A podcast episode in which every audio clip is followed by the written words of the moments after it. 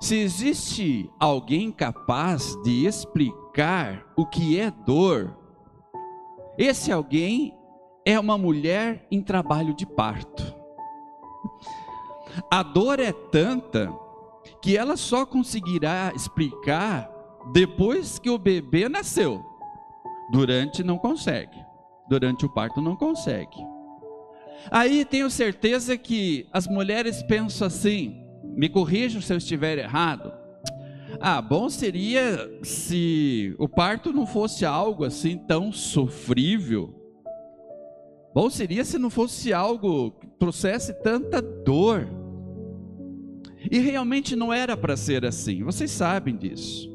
Passou a ser assim por causa do pecado, conforme lemos na Bíblia, lá em Gênesis, no capítulo 3, versículo 16, quando Deus diz, logo após a queda em pecado, Deus diz ali para a mulher: multiplicarei sobremodo os sofrimentos da tua gravidez. E aí vem o detalhe, meninas.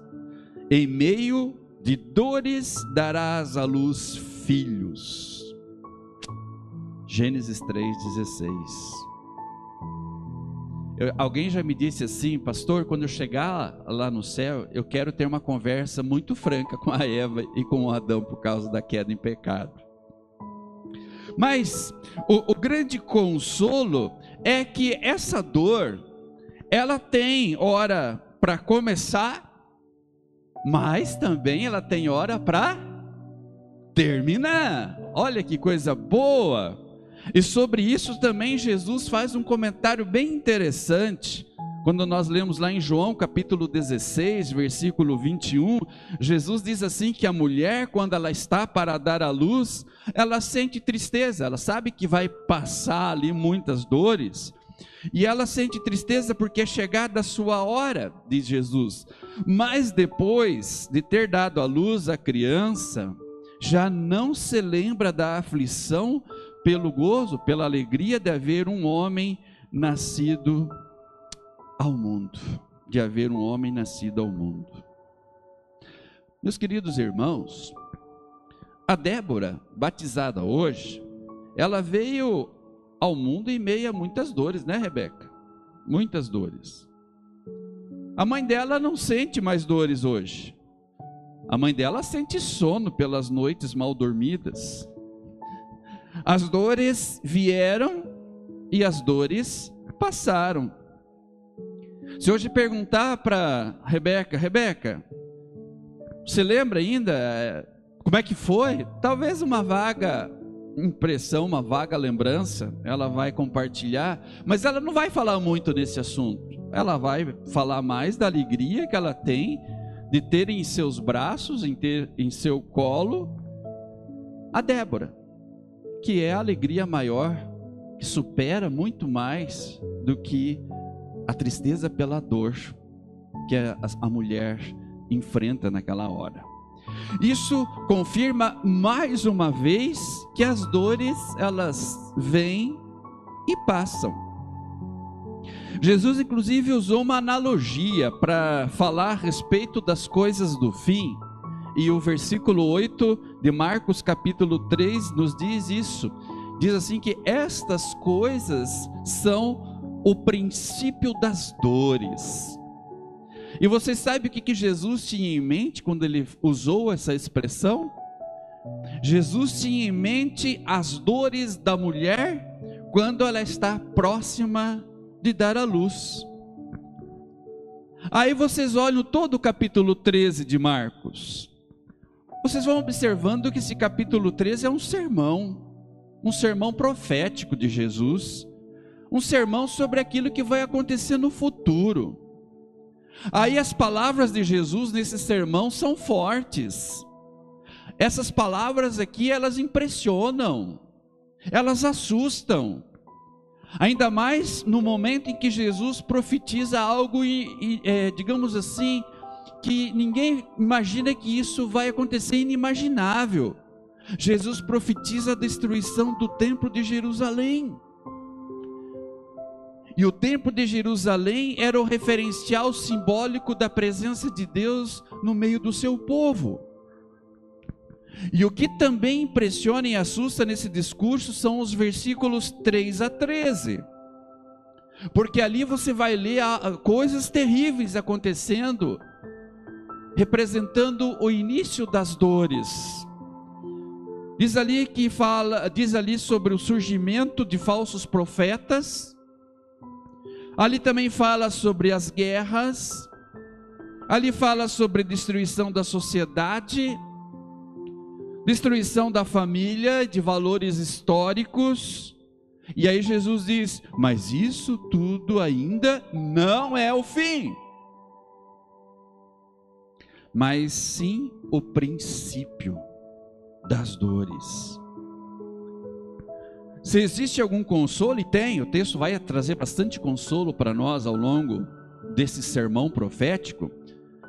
Então, se você fala em princípio das dores, como Jesus disse, subentende-se que se há um princípio, também vai ter um meio e também vai ter um fim. Ou seja, uma hora vai acabar. Porque as dores são assim, elas vêm e passam. Uma hora vai acabar. É só olhar um pouquinho a história do povo de Deus. Reparem vocês. Pensem comigo, viajem comigo agora após cada potencial, após de cada potencial fim, houve sempre novamente a possibilidade de um novo início. Por exemplo, no dilúvio, parecia o fim, mas aí Deus deu mais uma chance. A história recomeçou. A história do povo de Deus no Egito: escravidão, 400 anos cativos no Egito, povo de Deus, muitas dores, muito sofrimento. Aí chegou um momento em que Deus libertou esse povo através de Moisés.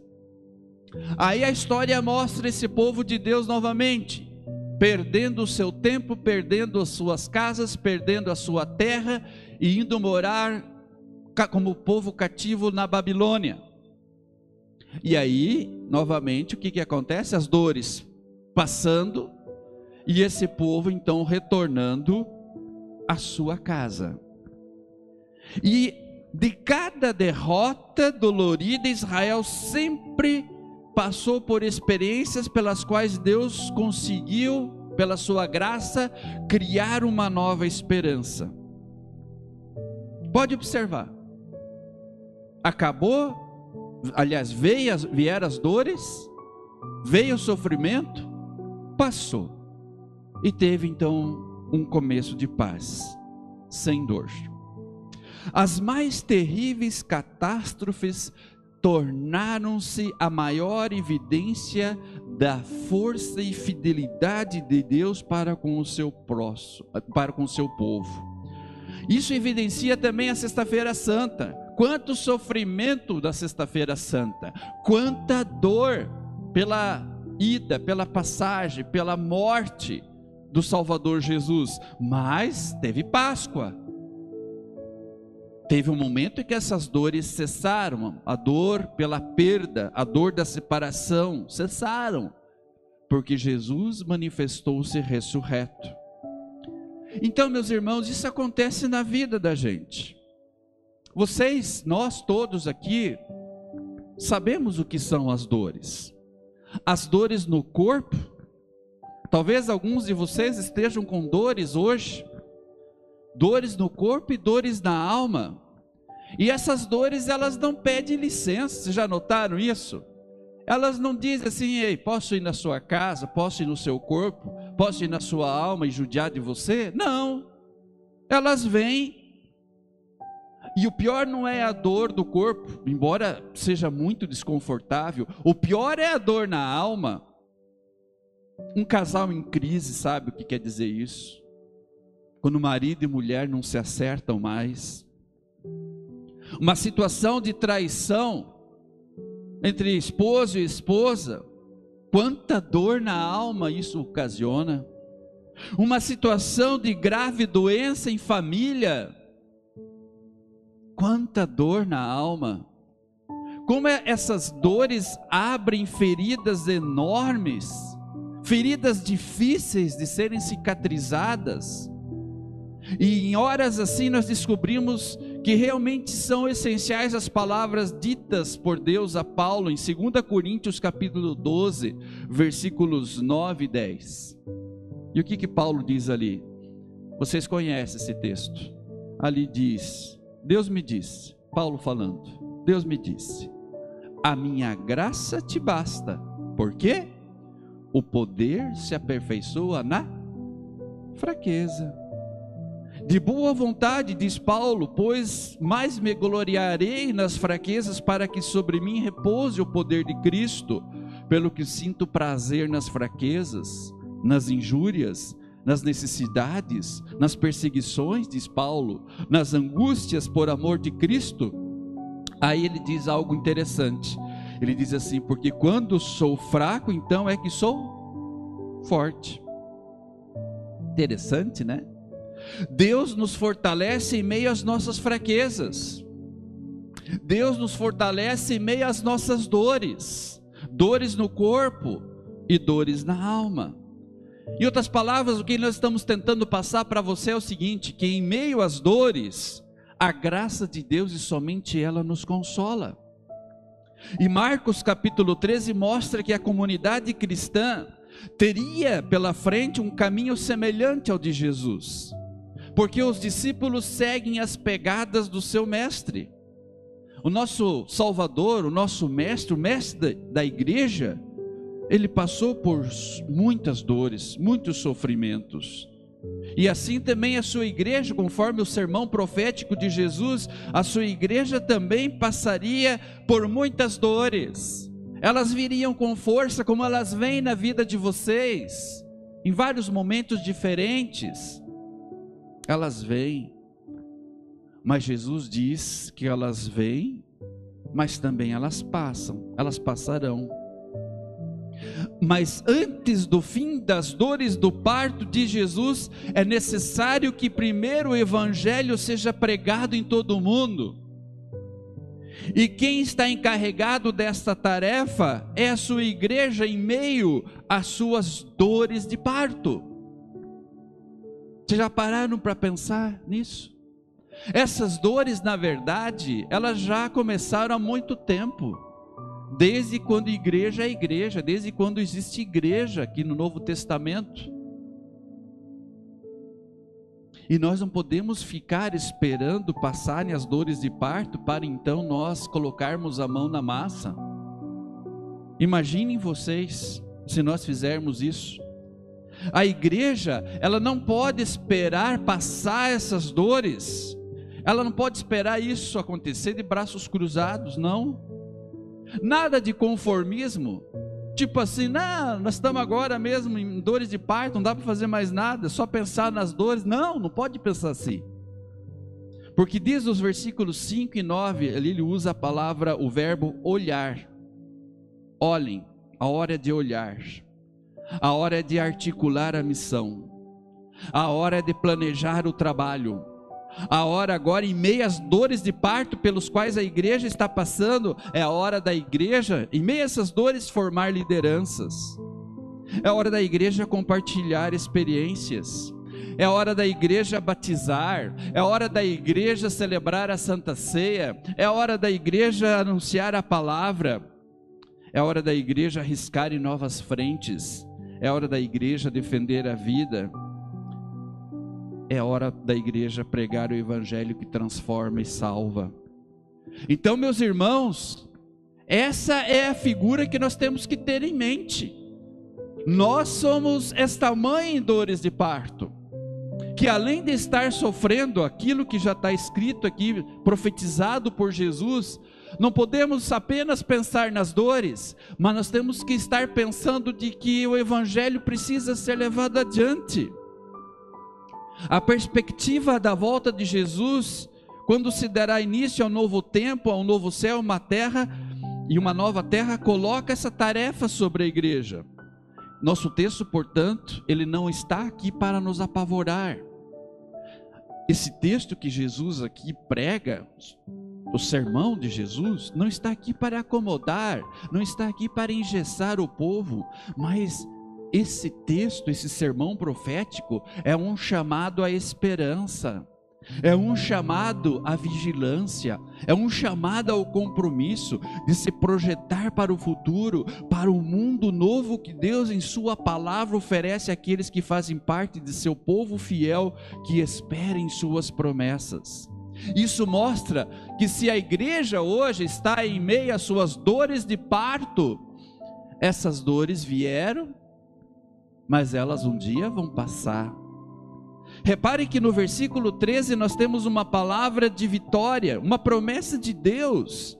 Ali diz assim: Aquele, porém, que perseverar até o fim, esse será salvo. Que promessa consoladora, irmãos. Que promessa consoladora. Isso confirma aquilo que Paulo escreve em Romanos 10, 37.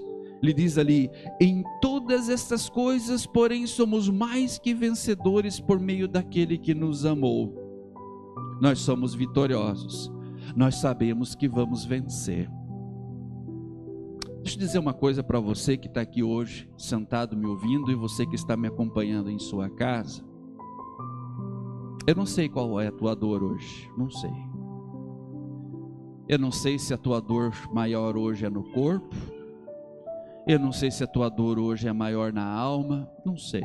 Deus sabe, Deus sabe.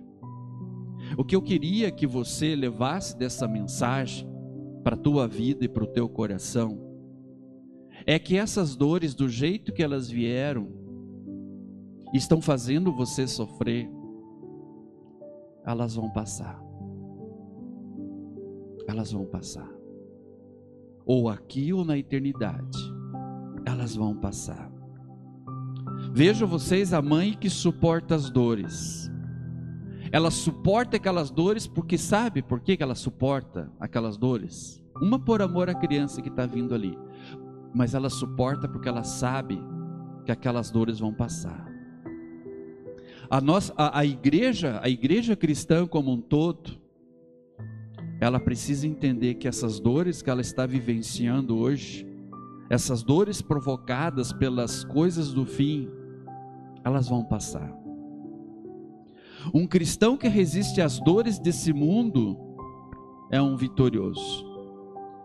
E diz aqui no salmo que certamente esse cristão vai desfrutar de um novo começo, de uma nova realidade, onde, segundo o livro de Apocalipse, não haverá mais dores, não haverá mais dor, não haverá mais lágrima, não haverá mais morte, não haverá mais tristeza, não haverá mais traição, porque as primeiras coisas já passaram e eis que tudo se fez novo. E sabe por quê? Porque as dores, realmente elas vêm, mas as dores elas passam. E que vocês levem essa palavra no coração de vocês. Vai passar. Fé em Deus. Agarrem-se a Deus. Saibam que Jesus está ali com vocês. Em nenhum momento a Bíblia promete que estaremos imunes, blindados às dores, nenhum momento. Mas o que a Bíblia sempre promete é que eis que estou convosco todos os dias até a consumação dos séculos. Essa é a promessa que Deus faz para você. E é essa palavra e é essa promessa que faz com que você consiga suportar todas as suas dores. Em nome de Jesus. Amém.